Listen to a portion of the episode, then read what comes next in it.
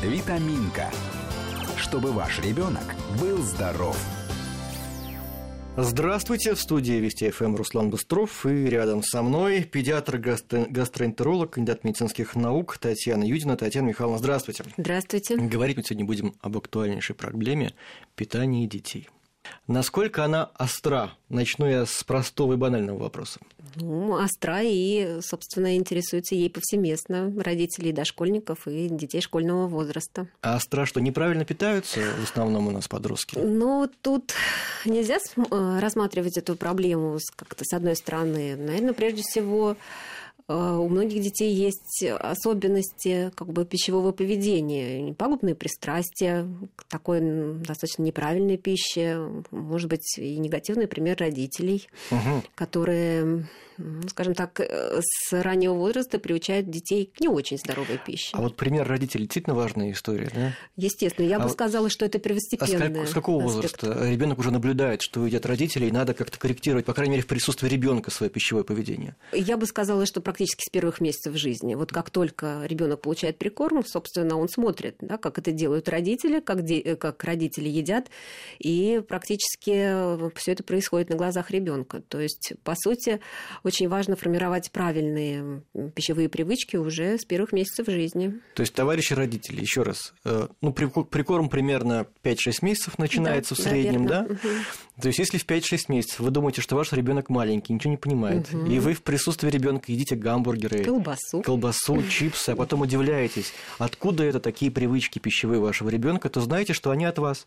Несмотря на то, что ребенок маленький, он все впитывает. Совершенно да, верно, совершенно верно. Если ребенок видит, что дома присутствует, соответственно, там большое количество каких-то конфет, булочек, чипсов, э, да, там шоколадок, то, естественно, он будет это просить и будет, собственно, иметь такие да, привычки пищевые определенные. Ну, знаете, вот сейчас у взрослых, не знаю, как у детей, по крайней мере, э, мода на здоровое питание. Вот всякие магазины uh здорового питания, вот как-то мы. А у детей как в этом плане? Дети будут копировать привычки взрослых. Я бы даже сказала, что тут важно не определенно какие-то модные предпочтения в полезной пище. Пища должна быть максимально простой. Вот та пища, которая часто предлагается там, в детских дошкольных учреждениях и школах, она хорошая, она безопасная, она вкусная. Просто многие дети привыкли дома да, питаться как-то по-особенному, какой-то сильно зажаренной пищей, соленой пищей, сладкой пищей. Конечно, общественное питание не детское общественное питание не, скажем так, не подразумевает да, приема такого вида пищи. Поэтому многие, у многих детей возникает проблема, особенно при поступлении там, в детский сад и в школу. Детям не нравится еда. Угу. Угу. А там хорошая еда в детских садах? Да, хорошая да? еда. Вы знаете, буквально вот на днях состоялось совещание а, городского экспертно-консультативного совета родительской общественности при Департаменте образования и науки города Москвы, на котором, собственно, тоже присутствовали. А, Роспотребнадзор и представители рассказали, что полностью проверили все комбинаты дошкольного питания, и полностью вся еда соответствует требованиям. Главным образом это, собственно, вопрос безопасности питания, потому что там легко отследить, насколько безопасен продукт, как он доставляется, как он изготовляется, как он хранится. Если это все отдавать на, скажем так, обеспечение конкретного детского там, учреждения, то тут вопрос уже сомнительный такой, да, легко могут возникать вспышки кишечных инфекций. А то, что дают в детских садах, в школах, это сбалансированное питание? Абсолютно. Кто-то этим занимается, вот, выбирает продукты, конечно. витамины, чтобы там... Да, все... конечно, есть эксперты, есть специалисты, которые подбирают, собственно, и калорийность, и объемы, и качество продуктов. Все микроэлементы содержатся, белки, жиры, углеводы, все сбалансировано в этой пище. Да, она безопасна, и она сбалансирована. С другой стороны, дети ведь разные. Кому-то одно полезно, кому-то другое, кому-то что-то нельзя. Да. Как эта проблема решается? Проблема решается здесь уже на месте. Есть дети, которым по медицинским показаниям, например, нельзя давать определенные продукты, например, молочные продукты. Этот вопрос, во-первых, э, учитывается и родителями, и медиками, которые дают, собственно, карту в сад и дают рекомендации перед поступлением ребенка в детское, как дошкольное, так и школьное учреждение, и все эти моменты обговариваются. То есть это тут вопрос уже решается индивидуально. Есть возможности беспрепятственно обеспечить ребенку нужное питание с исключением определенных продуктов. И это не самое дешевое из пальмового масла, что туда поступает в детские сады. Это нормальное здоровое питание. Абсолютно, абсолютно. То есть вот эти все добавки, да, там рафинированные какие-то жиры, углеводы, они в принципе минимизированы, во многих случаях даже исключены. Поэтому за качество питания, которое предлагается в государственных учреждениях, можно, собственно, ручаться. А скажите, сколько раз в день должен питаться подросток? Речь идет именно о подростках, да? Ну вот вы как специалист поправьте меня, с какого возраста здесь нужно дифференцировать этот вопрос? Ну, в среднем дети дошкольного возраста питаются пять раз в день. То есть это завтрак, второй завтрак, обед, полдник и ужин. Да, а первый завтрак это во сколько обычно? Ну, у каждого ребенка это, скажем так, такое свое время. В целом в детских садах повсеместно это время где-то с 8 до 8.30 утра. А второй? А второй завтрак около 11 часов. А чем отличается первый от второго? Первый завтрак, он горячий. Ага. Он обязательно содержит кашу или омлет, соответственно, там горячий напиток. Второй завтрак, он более легкий, соответственно, там может быть кисломолочный продукт и фрукты, печенье, что-то такое, перекус, в общем. Так, дальше.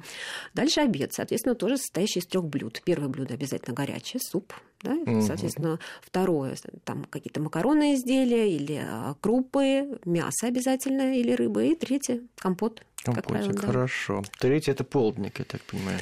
Это получается уже четвертый полдник. Третий, третий это э, обед. Э, да. Да, да, четвертый. Да, это... Полдник тоже, как правило, кисломолочные продукты, там где-то запеканки, сырники, где-то блинчики тоже, да, и присутствуют. Соответственно, напиток какие-то еще, может быть, дополнительные, типа, может быть, мармелада, так. Тоже дают, да, сладости тоже включены в рацион ребенка. Ну, сладости, естественно, натуральные, тоже все комбинаты дошкольного питания это все предлагают. Угу. После полдника ужин. После полдника ужин, да. Ужин сейчас тоже предусмотрен в детских дошкольных учреждениях. Конечно, в школьных учреждениях он не предусмотрен. Там все заканчивается обедом. Полдник остается на, скажем так, распоряжение самих взрослых или детей, которые берут его, как правило, с собой. Ужин тоже горячее блюдо Угу. Одно? Одно горячее блюдо, да, включающее тоже и мясной или рыбные продукты, соответственно, там каша, крупы, макаронные изделия, салаты. Да. Тоже. Э, но это ужин примерно во сколько часов? В 6? Ужин примерно 18-15. Но после этого ребенок приходит домой. Да. И он говорит, я хочу кушать. А он уже столько всего скушал в течение дня. Тут э, важно понимать, какой режим у ребенка. В среднем, конечно, дошкольники ложатся спать около 9 часов вечера. Если у ребенка сбит режим, если ребенок поздно засыпает, вполне вероятно, что он может еще дополнительно попросить прием пищи, но питание на ночь, оно не подразумевает тяжелой пищи. То есть тут скорее это будет тоже какой-то кисломолочный напиток, либо какой-то такой вот легкий перекус. За сколько до сна? Как и взрослые, за два часа? Мы рекомендуем не менее полутора часов до сна, потому что иначе пища не успевает перевариться и, собственно, может оставаться в желудке в течение ночного времени вызывать не очень приятные последствия. А, Татьяна Михайловна, ну, в детском саду, понятно, система отработана, там много специалистов, в том числе таких, как вы, талантливых, работают. А, но дома ведь трудно столько раз в день кормить ребенка, да еще сбалансировать каждый прием пищи. Вот как здесь быть-то? Ну, как минимум, питание должно немножко, скажем так, родителями подгоняться под садовский режим. Все-таки здесь это очень важно, потому что если дома ребенок ест одно, а в саду совершенно другое, это тоже не очень правильно. Но как минимум, да, четырехразовое питание вне дошкольного учреждения, оно тоже да, будет очень физиологичным. Завтрак, обед, полдник, ужин. А если ребенок не ходит в детский сад? Ну, это все остается, собственно, на совести родителей. Но в целом э, четырех или пятиразовое питание, оно вот именно в этом возрасте необходимо. Но побаловать тоже хочется ребенка чем-то на выходных, например. Да, чем хочется. можно, чем нельзя. Значит, э, ну, на самом деле из сладких блюд, из тех, которые дети любят, конечно, можно составить и вполне такое хорошее, сбалансированное меню. Есть много сладостей натуральных. Есть нежирное печенье, есть мармелад, зефир, пастила натуральные, не содержащие красители или содержащие естественные красители да, там на основе соков, например. Все это можно сделать без проблем баловать ребенка натуральными продуктами. Это несложно. Просто нам очень часто некогда, к сожалению. Некогда. И мы хотим побыстрее ребенка накормить, уложить угу. и как-то посидеть, отдохнуть самим. А можно такой вопрос от лица тысяч э, мам и пап России? Да, конечно. А вот такая еда, как Макдональдс, вообще никогда-никогда нельзя или можно один раз в месяц? Ох, да, такой вот животрепещущий вопрос. Я как вот мама двух детей не могу, конечно, категорически сказать, что вот обходите стороной совсем, да, даже не показываете. Конечно, как педиатр, как гастроэнтеролог, я советую, ну, скажем так, не увлекаться такой пищей. Хотя на самом-то деле, если так вот присмотреться, то в меню даже ресторанов быстрого питания можно найти вполне те продукты, которые ребенок может безболезненно съесть. Например, там морковные палочки, яблон... яблочные палочки, ну, сок, они не вода. Такие вкусные. Поэтому, но я вас очень прошу, только вот э, единственный, да, такой вот момент. Ребенок, которого вы иногда балуете в ресторанах быстрого питания, все-таки должен быть здоровым да, в отношении угу. желудочно-кишечного тракта. Если у ребенка уже есть какие-то жалобы, уже есть какое-то заболевание, диагноз, ему назначено лечение, то не рекомендуется, соответственно, употребление вот такой пищи с детьми, у которых есть отклонение в состоянии здоровья. А вот когда даешь э, ребенку еду из такого быстрого питания ресторана, надо им как-то объяснять, что ну вот я, конечно, тебе даю, но это вредно, это не надо, это очень редко надо. Конечно, конечно. Заходя туда, вы как, должны как заклинание. Объяснить, да, мы с тобой вот пришли сюда, но это только потому, что у нас сейчас выходящая за рамки ситуация. Это не для того, чтобы тебя побаловать или похвалить в качестве э, поощрения. Это вынужденная мера, например, перекусить, если нет возможности питаться дома, если ребенок находится в пути. Ну, соответственно, тоже надо, можно выбрать. Угу. А если ребенок не питается в школе вообще, мы сейчас от детского сада чуть да. повыше, угу. повзрослее, как здесь быть? С собой давать, какую еду, как разогревать, это же все тоже сложно. Значит, в школах предусмотрен горячий завтрак которого, которым обеспечивают бесплатно всех учащихся, абсолютно. Угу. Горячий завтрак, соответственно, тоже подразумевает наличие каши, там, омлета, да, там, соответственно, молока, какао, чая. И, в принципе, все дети в этом вопросе не ограничены. Вопрос, будет есть ли ребенок или нет, остается, собственно, на совести родителей, ребенка, да, его выбора. И здесь важно объяснить, зачем мы это делаем. Потому что завтрак это не просто какая-то формальность, это прежде всего питание и обеспечение потребностями энергетическими нашего головного мозга.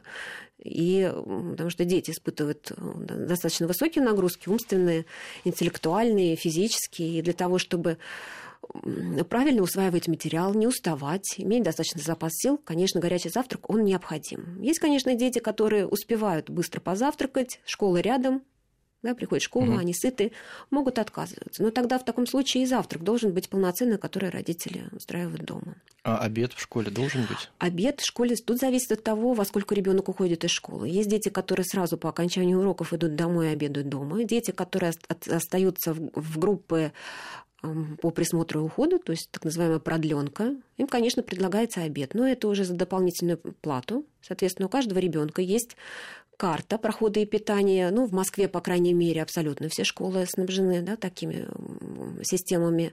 Ребенок прикладывает свою карту, с карты списывается определенная сумма обеда. Это там в каждом, может быть, учреждении это по-разному, да, зависит еще от комбината, но сумма, она не меняется в зависимости от меню.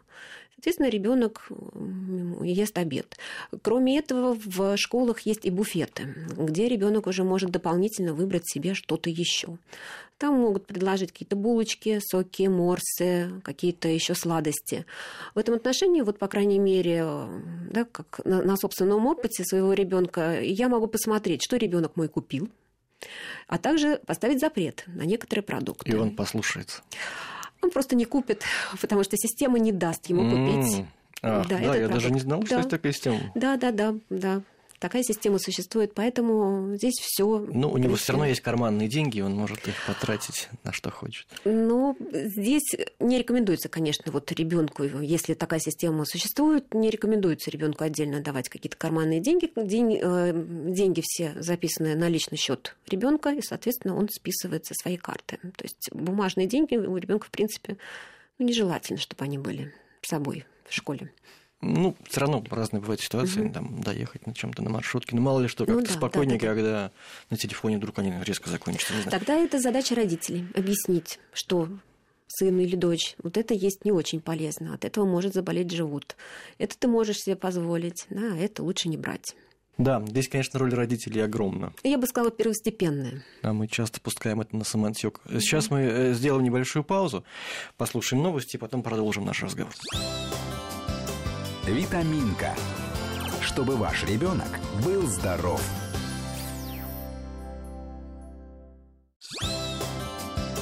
Витаминка. Чтобы ваш ребенок был здоров.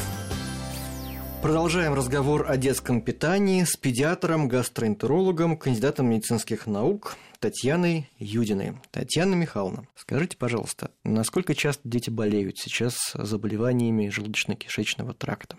К сожалению, часто. Примерно у каждого десятого ребенка да, в возрасте школьном, да, там, с 8 до 17-18 лет отмечаются те или иные жалобы на, на, на работу желудочно-кишечного тракта. Совершенно различного характера. Да, это может быть у кого-то тошнота, у кого-то это боли в животе, у кого-то нарушение стула. Может быть, сочетание того и другого. Делал программу недавно примерно на эту тему.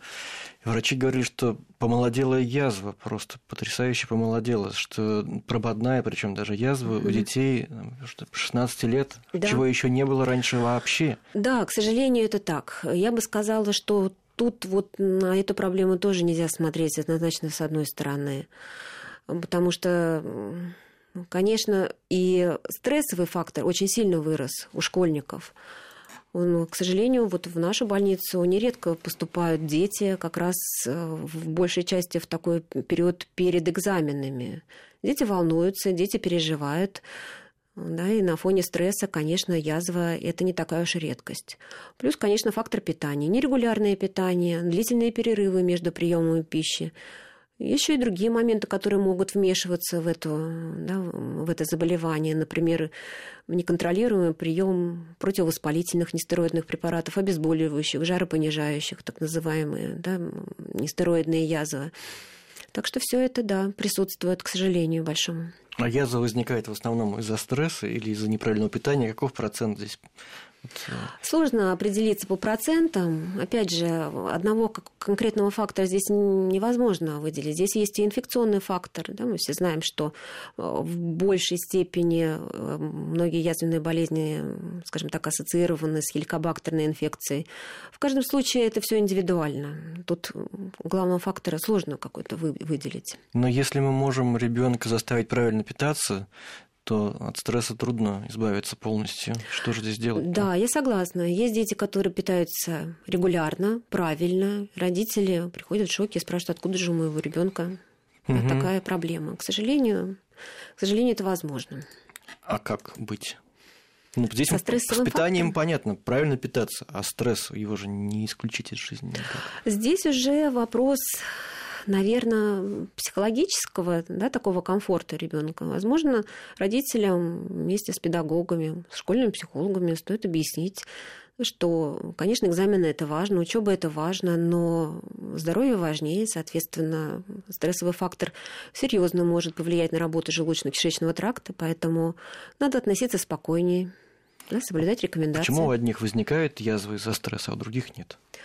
Возможно, фактор наследственности, наследственности угу. тоже играет свою роль. Да? У нас нередко, я бы даже сказала, по большей части приходят дети с язвами, с гастрододенитами хроническими, у которых в семье, у родителей, у одного или у обоих есть язвенная болезнь. Когда-то, давно в анамнезе было.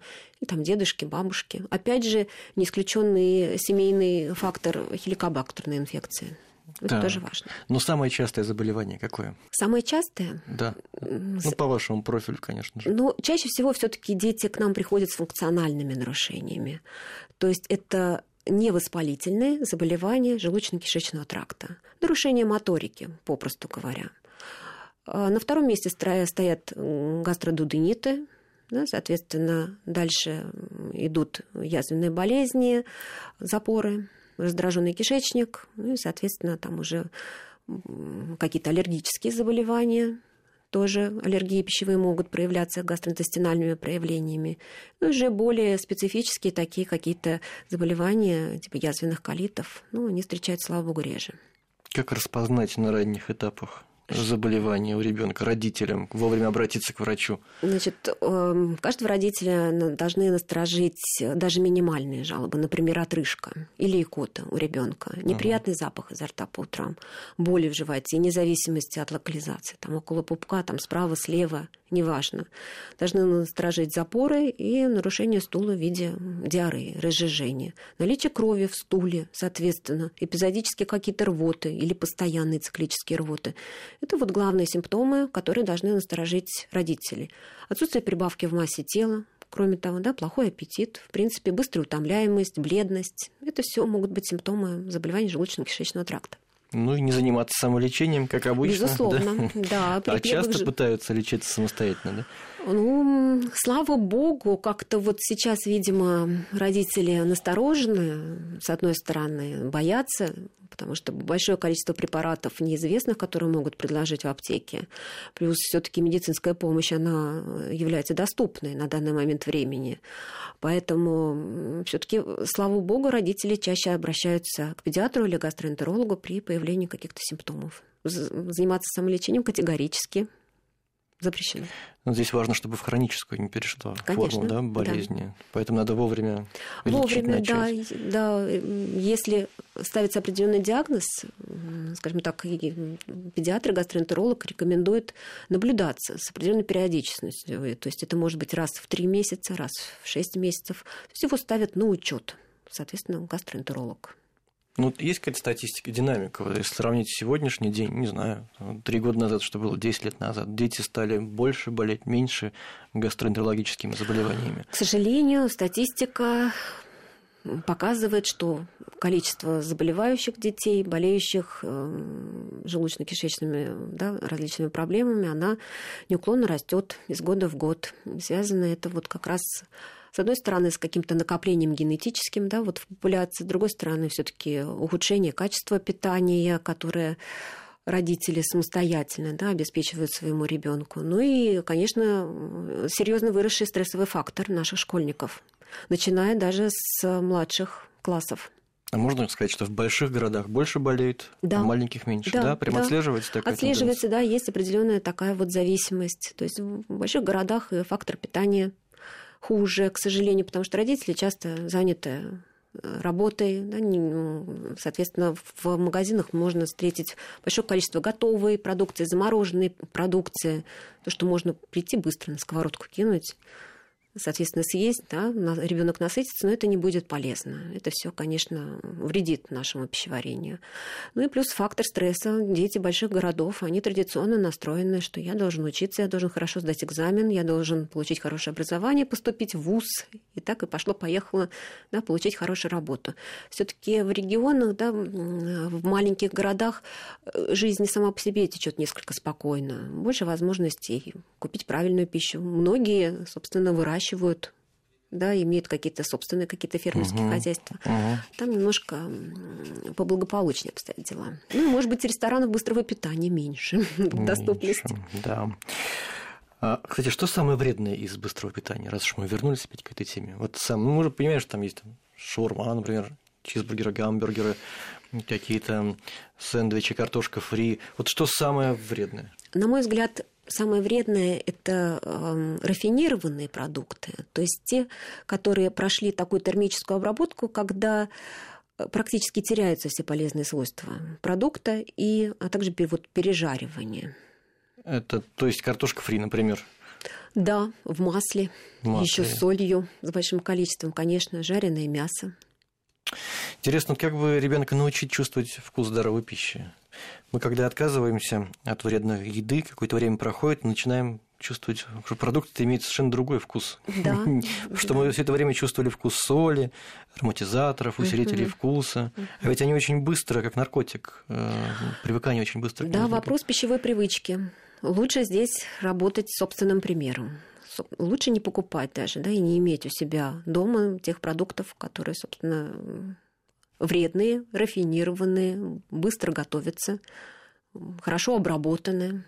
А некоторые родители экспериментируют и, например, э, устраивают для детей разгрузочные дни, какие-то диеты придумывают. Ну, некоторым кажется, что ребенок слишком полный или он как-то неправильно питался в течение какого-то времени, давайте устроим ему какую-то диету. Это вообще допустимо? Самостоятельное назначение диеты категорически недопустимо, потому что у каждого, у каждой диеты есть свои показания. Если вы пришли к доктору, и вам доктор назначил определенную диету, с исключением, например, молочных продуктов там, или глютеновых продуктов, это одно дело. Другое дело, когда родитель, например, видит какую-то проблему у ребенка, например, у ребенка с ожирением, с лишним весом, угу. и просто перестают его кормить. Но тут очень важно, что ребенок даже с лишним весом, он все равно должен получать достаточное количество и белков, и жиров, и углеводов.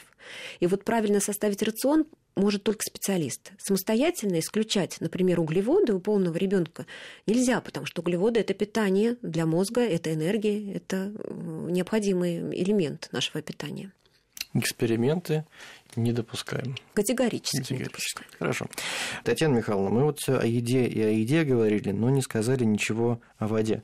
Потому что важно не только правильно питаться, но и пить в достаточном количестве. Да, я, С... бы, да. да, я бы сказала, что фактор правильного водного режима, он иногда даже первостепеннее фактора питания. Сколько пить надо ребенку? Все зависит от веса ребенка. Угу. В среднем потребность около 30 миллилитров на килограмм веса. Ребенка это, в принципе, можно примерно рассчитать. Угу. То есть для первоклашки да, массы примерно 20-25 килограмм, соответственно, не менее 600-700 миллилитров воды в сутки ребенок должен выпивать. Не считается чай? Нет, не считается, потому что чай, он тоже обладает мочегонным эффектом. Не считаются супы, всякие жидкие такие продукты? Продукты, которые относятся к именно питательным, они требуют для своего переваривания жидкость, поэтому, скажем так, здесь происходит такая нейтрализация. А дополнительно для работы кишечника, внутренних органов, дыхательной системы, сердечно-сосудистой системы необходимо еще и достаточное количество простой воды. Что, и Кока-Кола не считается? Конечно, нет. Да. А как же заставить ребенка пить невкусную воду? Не надо заставлять, надо просто его приучать собственным примером с раннего возраста. Просто у вас постоянно должен быть доступ к простой воде, питьевой, желательно кипяченой. Угу. Постоянно дома. В школах, как правило, стоят кулеры с питьевой водой. Вы можете дать ребенку с собой бутылку с водой. Или, например, с компотом, не сладким. Пожалуйста. А компот считается? Как, ну, компот, как если, да, если вы варите сами и не добавляете большое количество сахара, да, и это не какой-то такой прям густой концентрированный отвар, то да, можем засчитать. Так, но ребенок может заиграться, забыть выпить водички. Да. Что делать? Напоминать, спрашивать, ты сегодня пил. Угу. Соответственно, возможно попросить учителя, особенно для детей младшего школьного возраста, это актуально, чтобы напоминали, да, предлагали воду, особенно если жарко, особенно если ребенок побегал после физической нагрузки. Ну, возможно, еще некоторые не пьют дети из-за того, что потом придется проситься в туалет, отпрашиваться, а это всегда ну, неудобно, что ли, поднимать руку, куда-то там идти, как-то там некомфортно, наверное, это делать в, ну, не в условиях дома, а в условиях школы. С этой проблемой как, как справляться? К сожалению, да, многие детки стесняются сходить в туалет, поднять руку, стесняются учителя, да, такого какого-то осуждения, косых взглядов, стесняются одноклассников. Здесь тоже очень важно поговорить с ребенком, поговорить с учителем, что это просто делать необходимо. Соответственно, как только есть позыв, его нужно обязательно реализовать. Потому что вслед за нереализованным позывом может пойти привычное передерживание и такие проблемы, как нейрогенные дисфункции мочевого пузыря, ну, также запоры. Это все от этого, да? И часто встречается по причине именно того, что ребенок стесняется. Да, да, да. Это как раз то, с чем достаточно часто обращаются не только гастроэнтерологам, но и к нефрологам. Но здесь еще от врач, от учителей тоже многое зависит, Конечно. чтобы они как-то, ну, как само собой разумеющиеся, отпускали детей. Безусловно, здесь очень важно наладить контакт с учителем. Возможно, стоит в каком-то индивидуальном порядке подойти, поговорить, да, попросить, может быть, где-то напоминать отпускать по первому требованию. Многим детям это необходимо, потому что есть детки, у которых, например, есть например, какие-то хронические инфекции мочевой системы, и таким детям обязательно нужно и достаточно пить, и как можно чаще ходить в туалет. Татьяна Михайловна, вот гастроэнтерология детская на каком уровне сейчас находится? Как вы можете оценить? Я могу сказать, что на хорошем уровне. А, достаточно количество и педиатров, и гастроэнтерологов, и стационарных врачей, которые оказывают помощь детскому населению в полном объеме, хорошие диагностические возможности, как инструментальные, да, так и лабораторные. Я могу сказать, что проблем у нас на данный момент с качественной диагностикой нету. И оборудование все имеется. Конечно, конечно. Мы Я обеспечены всем в достаточном количестве. Мы можем правильно поставить диагноз. Для этого не обязательно куда-то далеко ехать. Все это возможно. Мне кажется, Ну, вспоминаю свое детство, когда только УЗИ начиналось, гастроскопия, вот это вот трубки, трубки, которые сейчас Да. тонкие-тонкие, они были намного-намного толще. Это, конечно, было ужасно. А сейчас это, ну, более-менее комфортная процедура для ребенка. Да, комфортно, безопасно, м, достаточно эффективно. Возможность есть взять и биопсию, посмотреть морфологический какой-то материал. Все очень доступно, все находится на высоком уровне, я бы даже сказала. Ну, вы сейчас о Москве в основном, да, говорите, Да. наверное, конечно. А Ну, регион- сло- сложно сказать, э, что, скажем так, творится в регионах. Я меньше владею информацией, но я знаю, что нет проблем, по крайней мере, с базовым обследованием да, на первичном таком уровне в виде анализов крови, мочи, кала, ультразвуковой диагностики или эндоскопической диагностики. Вот мы все про гастроэнтерологию, но ведь неправильное питание часто ведет к заболеваниям уже другого профиля. Например, сахарный диабет, какие-то сердечно-сосудистые заболевания. Вот как часто это происходит? Ну, примерно по статистике около 5% детей страдают различными метаболическими проблемами. Да? Чаще мы говорим о метаболическом синдроме, об ожирении. Ага. Ну, сахарный диабет у детей первого типа, он, конечно, не связан с фактором избыточного какого-то питания. Сахарный диабет второго типа, э, слава богу, в детском возрасте встречается не так часто. Может быть, нарушена толерантность к глюкозе, но все таки сахарный диабет второго типа – это больше прерогатива взрослого населения. К сожалению, да, практически в каждом классе можно встретить одного-двух детей с э, избыточной массой тела. Избыточной массы Да. тела. А, и это число растет? Растет. Детей с К сожалению, растет. Да, к сожалению, ежегодно эти цифры И увеличиваются. это связано в основном с наследственной предрас- предрасположенностью или неправильное питание? Я бы сказала, что и то, и другое. Да, есть дети, у которых конститу- конституциональное ожирение, наследственный фактор. Вот сюда же да, можно уже и подключить и фактор дополнительного избыточного питания. Ну, в конце концов, родители, которые привыкли питаться не очень правильной пищей, причем большими порциями, естественно, они своему ребенку ставят большую тарелку, наполненную полностью едой. Им кажется, что иначе он не наестся. Да. Они забывают, что у детей совершенно по-другому идет метаболизм, что дети вполне способны насыщаться гораздо меньшим количеством пищи. Поэтому ребенку, возможно, достаточно даже трети той порции, которую съест взрослый. Вот часто родители заставляют детей доедать. Вот меня заставляли, я это прекрасно помню. Причем это было невкусно очень часто, именно поэтому я и не доедал, собственно говоря. Но заставляли, насколько это правильно? Или не хочешь, значит не ешь. Хочешь, ешь. Как вот здесь? Здесь надо посмотреть на каждого ребенка индивидуально. Есть дети, которых заставляют доедать просто вот потому, что так хочется родителям. Нехорошо оставлять пустую тарелку, Мгм. бабушка требует, чтобы доели, мама, там, папа. Если ребенок здоровый, если он не отстает в росте, в весе, не надо заставлять его доедать полную порцию. Если вы уверены в том, что ваш ребенок здоровый, соответственно, возможно, он наелся, ему он не нуждается в дополнительном приеме пищи. Если у ребенка есть какое-то хроническое состояние, там, дефицит массы тела, недостаточность питания, то таким детям, конечно, ну, приходится следить за тем объемом пищи, который ребенок съедает. Но здесь уже, соответственно, врач должен определить, с чем это связано. Но общая такая рекомендация по отношению к детям, которые не доедают основной прием пищи, это исключить перекусы. Потому что очень часто бывает, что, например, после завтрака ребенок схватил одну конфету, вторую конфету, попил сок, съел булочку печенья, а потом приходит время обеда, полтарелки супа съесть не может. Соответственно, если так происходит, убираем все перекусы и смотрим, как после этого ребенок съедает основной объем пищи. То есть все лакомства, какие-то поощрения, они должны быть после основного приема пищи. Ну, э, тут еще важно, чтобы не было ожирения и физическая активность, чтобы было в достаточном Да. количестве. Вот в этом плане э, у московских детей как с этим? Возвращаемся к примеру взрослым. Да? Мгм. Если родители приходят домой, сидят на диване, да, и сидят в интернете, ведут малоподвижный образ жизни, естественно, ребенок будет копировать эту модель поведения.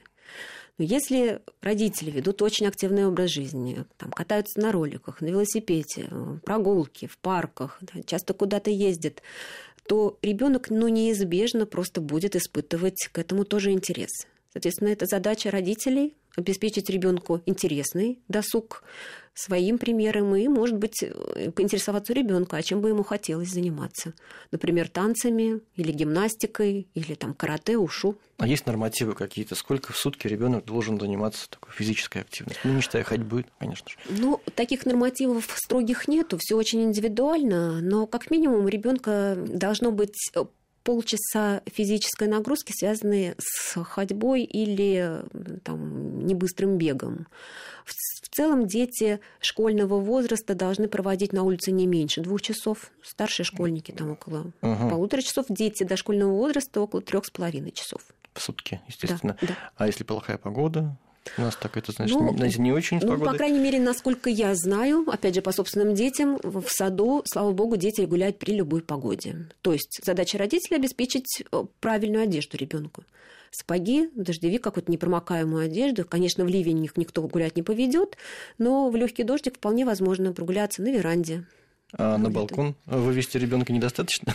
Большого ребенка, мне кажется, ему балкон. просто там будет неинтересно. Для грудных детей это, конечно, такой вариант выхода из ситуации. Положить коляску, да, ну, поставить коляску на балкон, и чтобы ребенок немножко там поспал при свежем воздухе. Ну, у грудных детей с питанием все намного проще да. и сбалансированней.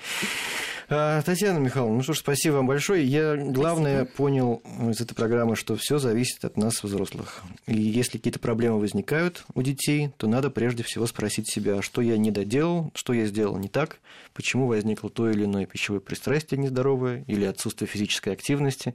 Прежде всего, причина нас самих, хотя часто это совершенно никто не хочет признавать. Да, я с вами совершенно согласна. Говорили о детском питании. У нас в студии был педиатр, гастроэнтеролог, кандидат медицинских наук Татьяна Юдина. Спасибо. Витаминка. Чтобы ваш ребенок был здоров.